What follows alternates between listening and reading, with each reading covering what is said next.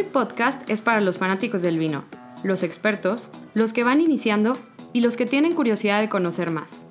Yo soy Alejandra Sevilla. Y yo Nacho Orendain. Y en cada episodio vamos a platicar sobre vino, uvas, regiones y otros temas del mundo del vino. Además, tendremos invitados especiales que nos irán contando sobre sus experiencias. Y lo más importante, en cada capítulo haremos una cata de vino. Así que vayan por su botella. Hola, bienvenidos a nuestro episodio 16 de Screw Podcast. El episodio de hoy va a seguir siendo de la serie de viajes y vino, pero va a ser un poco diferente porque Nacho nos va a estar platicando de cervezas. Nacho acaba de regresar hace dos días de un viaje que se aventó a California y en donde específicamente visitó su cervecería favorita que es Stone Brewing Company, Exactamente, ¿cierto? Sí. Entonces, eh, en el episodio de hoy nos va a platicar eh, sobre la cerveza en general. Bueno, vamos a platicar sobre la cerveza en general. Vamos a catar dos cervezas de Stone y Nacho les va a pasar sus tips y las cervezas que no se pueden perder y las cosas que sí o sí tienen que hacer cuando vayan a California enfocados a cerveza. Ya después vamos a tener uno enfocado a vino, pero de eso se va a tratar nuestro episodio. Eh, ¿Cómo están todos? Entonces, sí, vamos a platicar un poquito. De hecho, una de las cervezas que vamos a probar hoy no la hay aquí todavía. Me la traje directo de la cervecería. Eh, la otra también es difícil encontrarla, pero... ¿Dónde encuentras esas cervezas en, aquí? En la casita. Lo, malo es que a veces hay algunas que están caducas. Esta no. Que de hecho ahorita vamos a platicar un poquito antes de que Nacho entre Stone. Dentro de esas generalidades está la temperatura, que igual que en el vino es súper importante y es súper influyente en cómo uno percibe los sabores y esa cerveza, ¿no? O esa bebida. Y que volvemos a lo mismo, ¿no? Que si la cerveza la puedes catar un poquito más arriba, si tiene defectos es una mala chela, va a estar del carajo. Exactamente. Digo, como contexto de la cerveza, la cerveza es una bebida súper, súper antigua. Desde épocas antes de Cristo. O sea, si se ponen a investigar un poquito, van a encontrar que también era súper importante en Egipto, en Babilonia. De hecho, en Babilonia tenían a la. ¿Cómo le llaman? A la diosa de la cerveza y el alcohol que se llama Ninkasi, creo que se dice, dice así. Qué bárbaro. No, no me manejo esa pronunciación, pero tenían esa diosa y de hecho, los expertos dicen que hay un poema de esta diosa Ninkasi que es la receta, de, o sea, la receta original de la chela, ¿no? Entonces, o sea, es algo súper, súper antiguo que igual como ya les habíamos platicado, pues tanto el vino como la cerveza eran lo que se tomaban que era sano o que era, o sea, que no se iban a enfermar porque el agua estaba toda sucia, o sea, en esas épocas no había agüita purificada. Entonces, sí, como que el alcohol llegaba a purificar de alguna manera. Exactamente, era mucho más sano tomarte una chela que andar ahí tomando agua con quién sabe qué cosas. Entonces, digo, los ingredientes básicos de la chela, ¿qué son? Agua. Agua, eh, pues es que la neta, eso es lo que se me hace bien chido de la chela. Que los tres ingredientes, que, que, no son tres, son tres, pero de esos tres, se desprenden muchísimos. Por ejemplo, los, eh, el lúpulo, la malta y el agua. Pero cada uno es bien importante porque lo cambias, cambias un poco, por ejemplo, el agua. ¿Por qué es tan representativa o importante el Pilsner de República Checa? Ay, delicioso. Exacto, pero es por el agua que hay ahí en República Checa. Hay una que podemos encontrar en muchos lados, la Pilsner Urquell, que es como la clásica, ¿no? Pero si pruebas esa comparada con otra lager, o el mismo estilo, pero en otra parte del mundo, el agua les cambia todo. Porque aquí en México dicen que la tecate del centro de México es una porquería y la tecate del norte es muy buena por el agua, porque se hace con diferente tipo de agua. Y digo, ya con las chelas que vamos a probar, pues tecate queda en otro lado. Entonces esos serían como los tres ingredientes básicos. Y hay otro tema que, le, que son los adjuntos, ¿no? Que es otro tipo de ingredientes que le puedes agregar a la, Claro, que ya ahí depende mucho de qué tipo de chela quieres, hacia qué le tiras, bla, bla, bla. O las industriales que le ponen maíz, ¿no? O otro tipo de cositas como para utilizar otro material y pues tema de precios. Pero lo que es interesante de la chela es que en general, en ese sentido como que creo que culturalmente hemos relegado a la chela a una, una chela. O sea, ah, como da lo mismo, cual, o sea, la bebida chida es el vino. Como una bebida y la más chela, ajá, como una, como un refresco. Que sí o sea, sí la chela es cotidiana en el sentido que es mucho más fácil encontrarla, o sea, pero si te pones a ver realmente, o sea, si vas a estas tienditas que hay acá, de todas estas chelas artesanales, y neta es una variedad impresionante, son unos precios que yo jamás me hubiera imaginado. O sea, es toda una complejidad a la chela que realmente no sea, o sea, últimamente ha crecido creo que la cultura de la chela y como, pero realmente es una bebida compleja en, en, en muchos aspectos, muy diferentes a los del vino, obviamente, o sea, pero ambos son bebidas de mucha complejidad y que también tiene muchas cosas que la hacen bien interesante para probar. O sea, sí, porque de las maltas hay muchísimos tipos de malta, de los lúpulos hay miles, de tipos de y, y, cada lúpulo te da una característica distinta, ¿no? Entonces, o si pusiste lúpulo a la hora del cocimiento, después eh, el agua, volvemos a lo mismo, y adjuntos que hay gente que le pone No, y que por ejemplo, o sea, tienen muchísimas chelas, o sea, tienes chela mexicana artesanal, tienes chela de Estados Unidos, o sea, como que hay de todos lados, por ejemplo.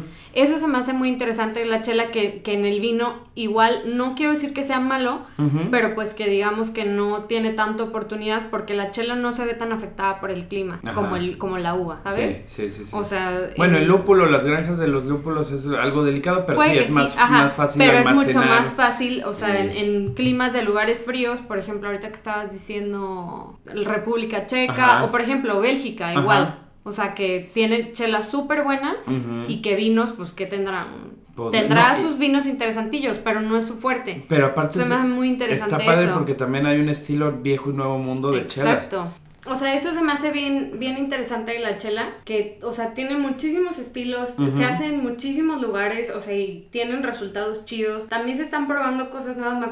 De hecho, venía pensando muchísimo en esta chela que, que Lalo hizo, no sé, la de mole, que me acuerdo que me llamó muchísimo la atención, o sea, como que se puede experimentar muy chido también con las chelas. Claro, y que y, y, uno de los temas interesantes con chela artesanal y chela de producción masiva es el, el tema de la calidad de los ingredientes y la cantidad de los ingredientes. Y, y, el cuidado que tienen con todo eso. Por eso hay gente que a veces yo no entiendo mucho por qué dicen que la, la chela artesanal les cae mal. A mí últimamente, sí, tomo artesanal y, y que dolor de cabeza o que, o que los, los, llena mucho. También depende a qué Obviamente no te puedes echar... O sea, si te atascas una la misma cantidad, te va a llenar y te va a mal. O una stout, una imperial stout pesada con 10.2 de alcohol, no te vas a echar el six como te echas uno de tecate, ¿no? Exacto. Pero, pero, pero no, no, no, eh, al contrario, yo ahorita, no voy a decir marcas, pero de las chelas grandes, sí me tomo dos y dolorón de cabeza. Sí. Y artesanal me puedo estar toda la tarde tomando y la verdad al otro día perfecto.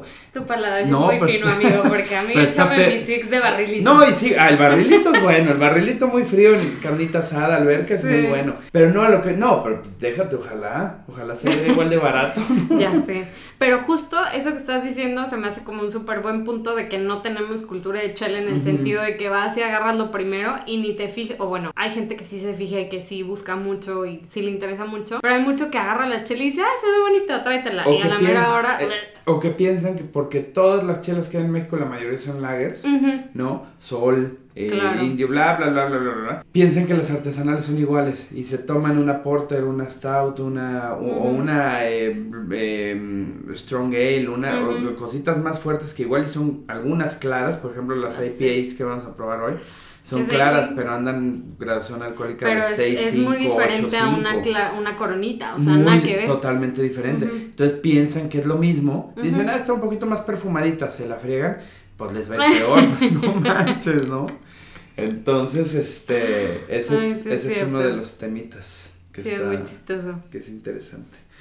¿Ya, ¿Ya sacamos la primera chela? Pues en lo que nos platicas de todo lo de Stone, o sea, nos vas platicando con chela. Entonces hoy vamos a probar dos cervezas de Stone. Stone fue fundada por Greg Koch y Steve Wagner en San Diego, California, en el 96. Me parece que ellos la primera cerveza que hicieron fue una Pale Ale, este, y de ahí se agarraron Pale Ale, otro estilo que ahorita vamos a platicar un poquito. A partir de ahí tienen prácticamente de todos los estilos, o sea, neta la planta es el, es el cielo. O sea, tienen, puedes probar más de 50 cervezas directas de Daft. Puedes probarlas o hay diferentes flights, que son como los, las degustaciones, ¿no? De, no está tan grande porque Stone es la cerveza, la cervecería artesanal más grande de Estados Unidos. Pero de todas formas, no por decir eso quiere decir que sea inmensa. Una planta. Ajá, porque tienen que cuidar cantidad y, y, todo ese tema para seguir siendo eh, artesanales. Entonces ves la planta, está preciosa, el lugar está increíble, tiene tres restaurantes, eh, tres bares adentro de la misma cervecería distintos. Oye, pero igual es grande. No, man, está enorme. O sea, tú fuiste al de... Al de escondido. No, sí, hermoso. Tiene hasta como un laguito para que te sientes ahí a beber. Claro, sí, son, son los diferentes restaurantes. Y, y sabes que la tienda está y lleno.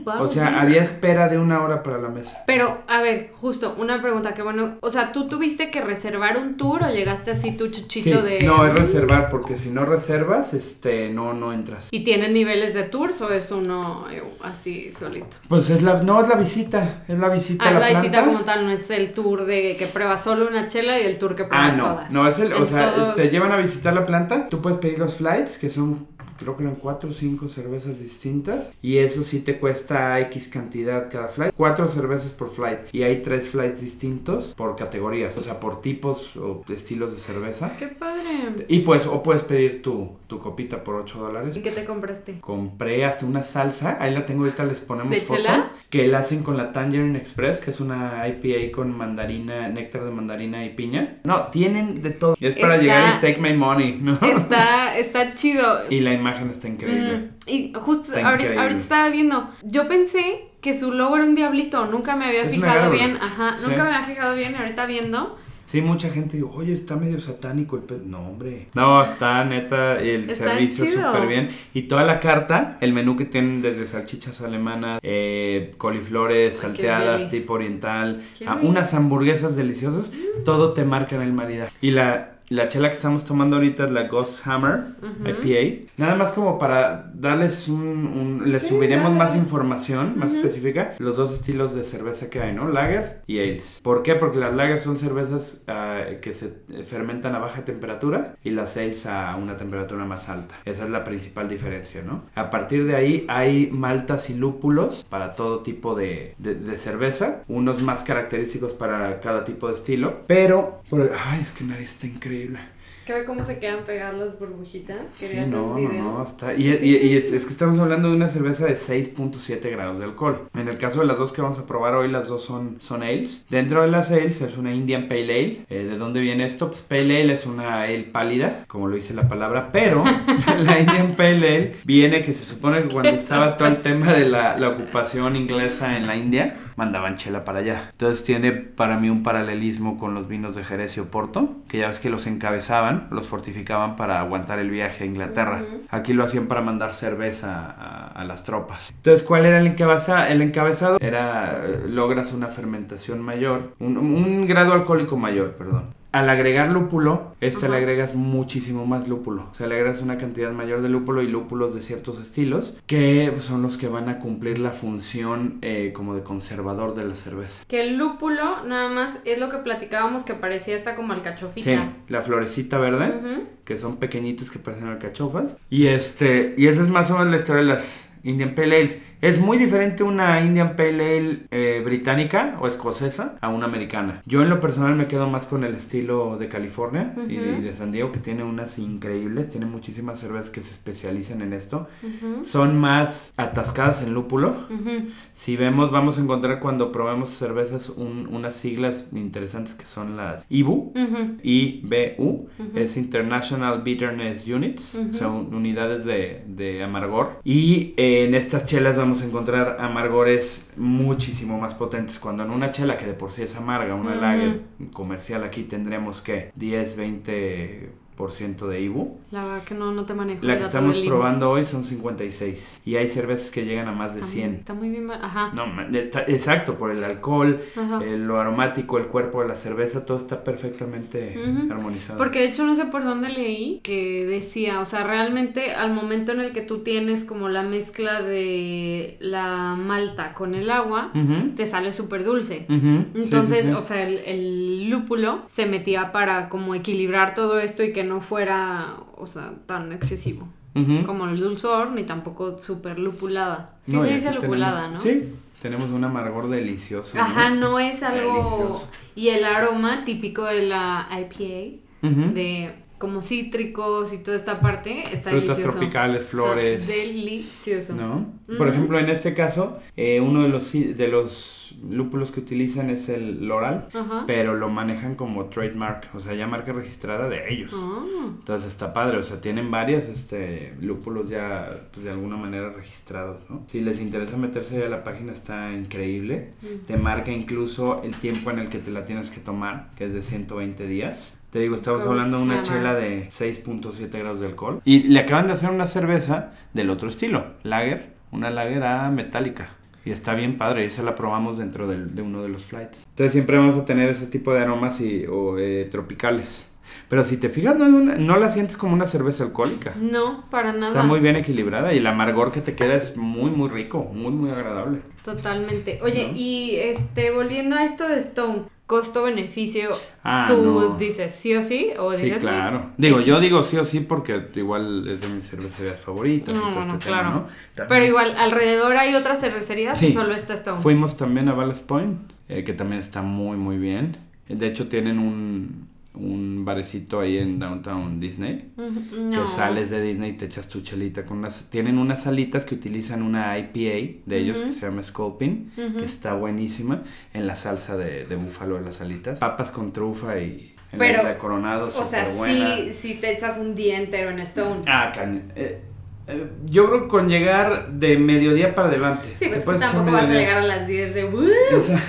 no, pero en la mañana te puedes ir a probar cervecerías allá en San Diego. En el centro de San Diego hay como barecitos pequeños. Hay uno de Stone también. Pero de Stone sí definitivamente No, pues sí, pero vale si, la pena si estás allá no te vas a quedar en, en, San Diego nada más. O sea, vas a ir al lugar. Sí, vale la pena ir como a diferentes lugarcitos de todas estas cervezas. Pero donde yo sí le dedicaría un poquito más, por ejemplo, llegar a Stone hacer el tour, quedarte echando unas chelitas y cenar sin bronca. Volviendo al tema de que la, la chela es considerada como más casual, en maridaje estaba buscando más bien ejemplos y decía, no, pues con pizza o también como, o sea, tienen muchas variedades, pero por ejemplo, no sé, tú has probado así realmente en maridaje formal una comida que se puede conocer como una comida más elegante con cerveza? Sí, claro. Sí. Porque mira, el, eh, por ejemplo, esta chela, las IPAs quedan muy bien. No es una comida muy, muy formal, ¿no? Pero con hamburguesas, mm. pero una hamburguesa fregona o con cortes. Con cortes grasos queda súper bien las IPAs.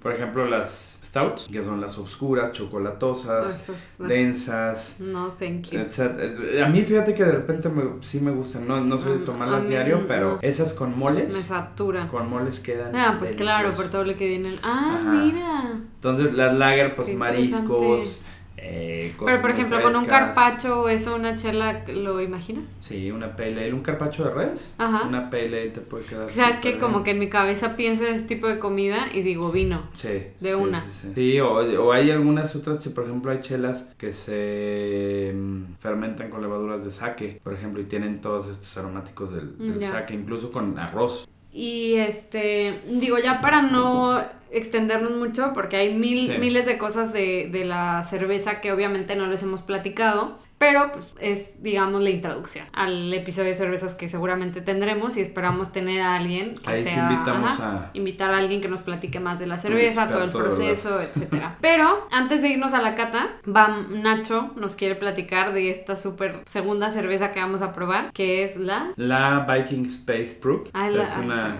double IPA. Eh, esta se eh, salió a la venta porque también es otra cosa padre Stone. Cada mes están sacando una cerveza nueva, casi casi. Entonces esta salió el, el 27 de enero y este también se recomienda beber fresca. La lata está increíble. Es una doble IPA y obviamente tenemos un mayor nivel de alcohol y un mayor nivel de, de amargor. Ahí tenemos 8.5, por ejemplo, de alcohol. De ah, esta que son 6.7, nos brincamos a 8.5. Y Ibu nos van, bueno, eh, amargor nos vamos a 80. Entonces también ya sube, sube bastantito, ¿no? Creo que es una, una IPA que hicieron por algo de... Oye, pero una duda. O sea, ¿cuál es la diferencia entre la IPA normal y la double IPA? O sea, la cantidad de lúpulo. Sí, de alcohol. Sí, por lo general las eh, doble IPA o hay triple IPA. ¿Neta? O Imperial IPA, lo que va a caracterizarlas es el grado alcohólico y el amargor. Y a veces hacen lo que se llama el dry hopping, que es poner el lúpulo, como dice la palabra en seco, para agregar mucho más amargo. Mm, Esta tú la vas a platicar, Ale. Yo. Probándola, el color, vas a escribir el color, vas a ver aromas. Está súper guau. Ve nomás qué bonita chela, ¿eh? Pero tiene. Si la pasada estaba bonita, esta está increíble. Parece jugo de naranja. O sea, más como miel. No, no, no, es que llévate esta nariz, está cabrón. Cambia muchísimo. ¿Qué tal? No, la fuerza de los aromas completamente distinta. Pero amo, amo las burbujitas que hace, que hizo la, la primera. La Ghost Hammer. Es que ve, parecen, te lo juro, que diamantitos de la, de la primera. La segunda, por lo mismo que tiene más estructura, pues obviamente creo que no, no tiene estas burbujitas tan diamantosas. Exacto, pues está, está Pero es que se ve. esta tiene más cuerpo. Esta es mucho más cítrica. Y fíjate que esta tiene, eh, tiene más amargor, pero tampoco se siente que pero no está muy bien ajá, No es un amargor molesto. No, no, para nada. O sea, al contrario, el amargor como que nivela muy bien lo cítrico que tenía la primera IPA, pero en un nivel que, que, sigue siendo muy agradable y que incluso... Súper. Igual y me equivoco, pero yo hasta lo sentí mucho más leve esta en gusto como pasa más fácil. porque la siento todavía mucho mejor equilibrada más que la equilibrada que la primera, sí. Y todos los aromas a frutas tropicales que tiene. pero te deja ah. este retrogusto de amargor muy rico, no es un amargor que dices... Lichis, papaya, piña, ¿no? Y tiene un tema ahí de caramelo que está bien rico. Pero muy interesantes y muy, muy ricas. La verdad, a mí las IPA, IPAs me encantan. Sí, el amargor, ¿no? El amargorcito que tiene, pero también el aroma y como esto de los cítricos, para mí los cítricos son lo mejor, entonces me gusta mucho. Pero en general, o sea, más allá, digo, obviamente que es lo más importante, la, la sustancia que nos estamos tomando, o sea, el contexto de toda la marca se me echó muy chido. Y ya viste cómo tienen las gargolitas en las sí. Esos detalles a mí la verdad me encantan. Sí, o sea, es, es algo muy cuidado y está o sea, está chistoso. La neta, sí, yo cuando lo vi dije, ¿qué onda con que a Nacho le gusta una marca del diablo? Satanás. Pero pero ya leyendo vi que era una garola. Bueno, cuéntanos un poco más de la cata de cervezas. Tú has, tú has hecho cata de cervezas, ¿no? Es Guiado, muy similar, sí, es muy similar a la del vino, la verdad. Sí, eh, sí, sí, sí, sí, súper similar. Está igual vista, aroma y sí, gusto, y la espuma también se evalúa de alguna manera la espuma para ver qué tan compacta es. Pero en este caso, o sea, ¿sí giras la copa o no giras Sí, se puede girar sin, sin, O sea, no es como con, el, con los espumosos que dices, dude, no. No, no, no, no, sí es más aromático. O sea, si te fijas ahorita copa quieta le acercas a nariz y wow. la puedes agitar un poquito para no generar mucha burbuja. no quiero. Y también te lleva un poquito más, pero no, no hay, no hay, wow. No hay mucho, mucho más. Pero por ejemplo la burbuja sí la puedes evaluar, ¿no? Qué tan qué tan compacta está la espuma, qué tan grande están las burbujas de la espuma. Y en este caso, igual que con los espumosos, entre más compacta es más fino. Eh, en los espumosos, mientras más pequeña es la, la, burbuja y más uniforme, es más fino el método. Pero por ejemplo, lo que dicen que es corre, ya ves que hay gente que dice que si, la sirven y que no le salga espuma, o la sirven y que le salga. O sea, el chiste es dejar más o menos un dedo, de uno a dos dedos de espuma. Sí, porque luego también es que parece crema chantilly de la cantidad de espuma que en algunas cervezas belgas que se usa en una copa parecida a la coñaquera, pero más grande, de cerveza obviamente, sí se busca que tengan una espuma pronunciada. Sí, pero te digo, hay, ciertos estilos que tienen más que otra, pero lo que se ayuda mucho cuando la tienes en boca es mover un poquito la lengua hacia el paladar y, y, como que todos los aromas se percibes un poquito la efervescencia y tal, pero... Digo, preparándome para el episodio leía una que decía como que en la cata, en, en especial en lo de cerveza, era bien importante esta parte que acaba de decir Nacho, como de realmente sentir la efervescencia y sentir eso, digo, sentir como esas cualidades de la cerveza en tu paladar para también poder hacer una cata mucho más completa. Y lo haces así con esto y sientes el amargor. Cañón, lo dices, el paladar. Ajá, pero como tú dices, no es un amargor desagradable para nada. Y es mucho más cremosa esta segunda cerveza que la primera. Sí, curiosamente sí. O sea, yo hubiera pensado que sería al contrario. O sea, el amargor sería demasiado fuerte como para convertirla en cremosa. Y no, esta se me hace muy chill, pero esta tiene una complejidad muy agradable que mantiene el amargor bien. La neta están, bien, Me encantaron. Esta todavía no la encuentras en México. Este, no, no la he visto. Y temperatura ideal de, de servicio para este tipo de cervezas porque estaba viendo, por ejemplo, ponían el ejemplo de las Coors Light, que decían, esas sí te dicen, güey, o sea, congélalas porque si te saben poquito más calientes que congeladas te van a saber a madres. Exactamente. Y ahí habla de la ajá, exactamente. para Entonces, pero... ay, disculpen amigos de Coors. Y que fíjate que todas, muchas de esas cervezas utilizan como adjunto el maíz, ¿no? Para producir más y todo el rollo. ¿Sabes qué me encontré el otro día en el súper? Caguamitas de carta blanca. Carta blanca a mí la verdad me gusta, la verdad sí me gusta. Y hay otras que para micheladas nunca vas a usar una, una artesana. No, por supuesto que no, ni no. Y después de toda como esta explicación de las diferencias, la, todo lo que les platicamos, igual estaría chido, Nacho, que nos ayudaras como con la cata más aterrizada de chelas. Claro, y de hecho está padre porque son dos cervezas que tienen cosas muy distintas. Por ejemplo, a ojo, el color. El color, aunque es muy parecido, no tiene nada que ver eh, de uno y otro. ¿Por qué? Porque la segunda es una cerveza sin filtrar. La segunda foto y, y lo marca en la lata es una doble IPA sin filtrar. ¿Qué quiere decir? Que todo el tema de los sólidos este, están ahí, por eso el, lo turbio, ¿no? Y por eso parece néctar y, y, el color está precioso. Ajá, pero era lo que te iba a decir, no es, no es, un turbio desagradable. No, para nada. No es un, turbo, un turbio sucio. Se te antoja tomártelo. La espuma de las dos es blanca, densa la espuma. Luego en, en, en, nariz, si te fijas, son parecidas, aunque la segunda es todavía más fruta tropical. La primera más cítrica. La primera es más cítrico. Más cítrica y floral. La segunda sí se va más a frutas eh, tropicales. Como maracuyá. Maracuyá, lichi, este, papaya. Tiene cítricos y flores también, obviamente. Hay mucha gente que dice que las IPAs huelen a jabón. Pues digo, no es la manera correcta de, de, decirlo, ¿no? Pero citronela, cositas así vamos a encontrar, ¿no? Y en boca, pues obviamente las dos están deliciosas, las dos tienen un amargor increíble, pero lo más chistoso es eso, ¿no? Que se siente tal vez un poco más amarga la primera que la segunda. Sí. ¿No? Pero... Y, no correspondería, pero yo creo que la segunda está... No, es que la primera también está... Es que no creo que... O sea, hijo, es que no sé cómo definir bien, pero sí se siente un poco más amarga la segunda, pero es más, o sea, es que se siente, pero es más tenue. Sí. Y en la primera siento que se queda un poco más el amargor, ¿sabes? Como que en la primera despunta más el amargor, ¿no? Y en la segunda, aunque tenga más amargor, más, pero no es tan protagonista Y está más integrada, sí. No, es que en la segunda tienes el alcohol súper agradable, la frescura súper agradable, lo, aromático, el cuerpo, el alcohol. El alcohol, perdón, el, el amargor, tienes todo integrado perfecto, ¿no? Cremoso, o sea, no, está buenísimo. Ya se la va a acabar. ¿Con qué maridarías la, segunda tú, por ejemplo? Hijo, es que para mí esto es así de... Ah, no ¿Sabes sé, a mí no con, sé qué, con qué? ¿Con qué me gustan mucho los IPAs? Con ramens. Oh, qué rico. O comida oriental o comida spicy. Con algo, con algo agridulce podría ser.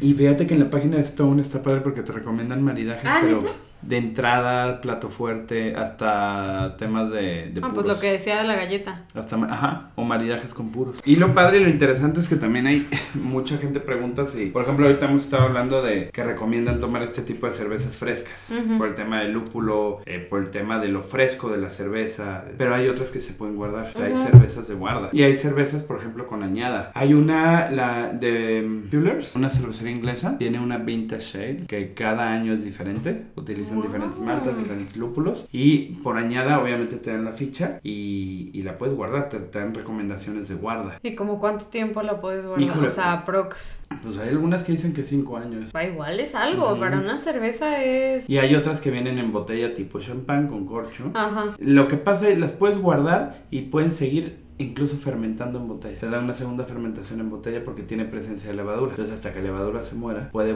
refermentar y subir grado alcohólico. ¿Cómo, cómo defines cuál sí es guardable, por así, por utilizar un término. Pues depende mucho del estilo. Es que. El grado alcohólico. O sea, por ejemplo, esta de Stone, que sí es para guardar, cuánto le. O sea, pensando, viendo cómo es Stone, cómo hace las cosas. De las Stone que hay para guardar, híjole, yo creo que sí, por lo menos 5 años puedes guardar algo. Sí, la neta. Pero natural, o sea, naturalmente, igual que el vino va a evolucionar y te va a dar un resultado. Sí. Puede que bueno, puede que. ¿eh? Sí, aparte, ¿sabes qué? Como. No Pero también es la costumbre tanto para la cerveza. Sí. ¿no? No son de mis estilos favoritos. Hay otra que sí probé, hicimos una vertical una vez, de la eh, Van der Kaiser, creo que se llamaba, de Carolus, que es una cerveza que se hizo como homenaje a Carlos V, bueno, Carlos eh, V, es que es Carlos primero de España, quinto de Alemania, ¿no? O algo así, no me acuerdo cómo va, por a ver si le cortas eso